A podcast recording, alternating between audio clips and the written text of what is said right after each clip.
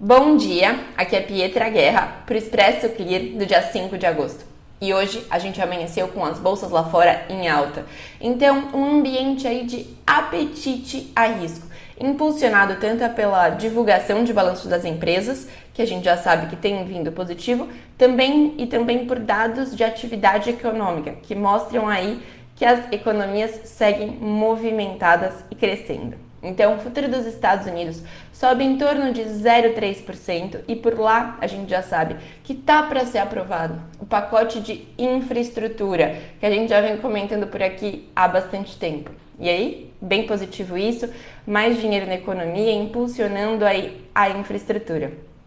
E também a gente fica de olho porque por lá sai amanhã o dado do payroll de julho. Payroll é o relatório de emprego dos Estados Unidos, que vai mostrar quantos postos de trabalho foram criados em julho. Esse é o dado mais importante da semana, porque o mercado lê é, se indústria e serviço está de fato aquecido, contratando gente. Então, de olho nesse dado que sai amanhã.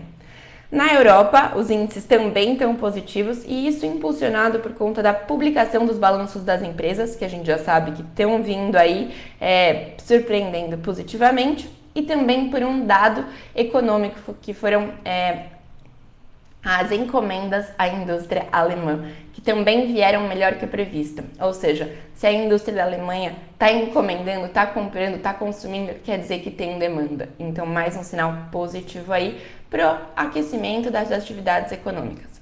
Do lado da Ásia, sem grandes destaques, as bolsas por lá fecharam sem um sinal único.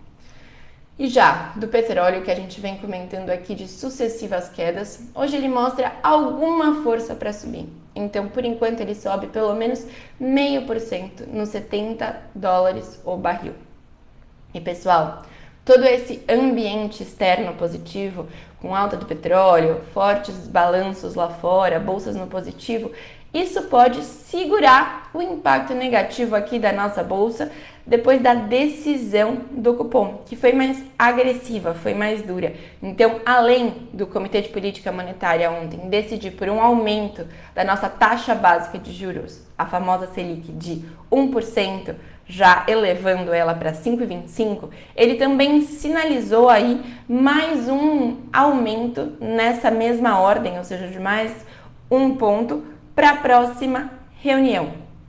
E onde a gente tende a ver aí um impacto mais direto isso. Isso pode promover ajustes tanto nos juros quanto no câmbio.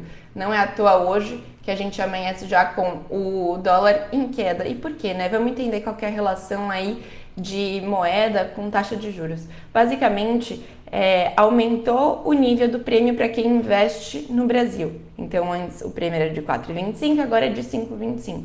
Isso tende a atrair mais é, investidores estrangeiros, ou seja, entra dólar no nosso país e ajuda a fortalecer o real.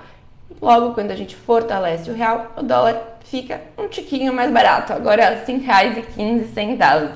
E outro ponto bem importante, pessoal, que pode ajudar a nossa bolsa aí, são os destaques das, das divulgações de balanços que vieram fortes, tanto da Petrobras quanto do Banco do Brasil. Então, duas estatais aí super importantes para a nossa bolsa, divulgando os números com crescimento do resultado frente ao último ano.